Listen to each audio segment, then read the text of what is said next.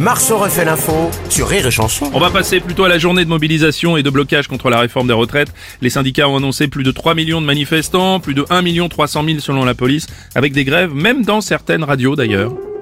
En raison d'un mouvement de grève contre la réforme des retraites présentée par le gouvernement, la diffusion des conneries habituelles de Rémi Marceau a été malheureusement maintenue.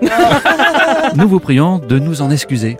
ah, les conneries habituelles Non, non, Pascal, vraiment, on n'a pas... Non, merci monsieur.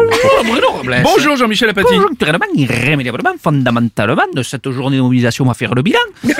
Alors, quel bilan Ben, Elisabeth Borne était, paraît-il, très en colère. Par contre, je vous avoue qu'on n'a pas vu la différence par rapport aux autres jours. hein. Olivier Véran lui a prié pour ne pas que météorite s'écrase sur la France. Vous ne vous rendez pas compte des conséquences du journée de blocage Lui, il le sait. On peut risquer de météorite.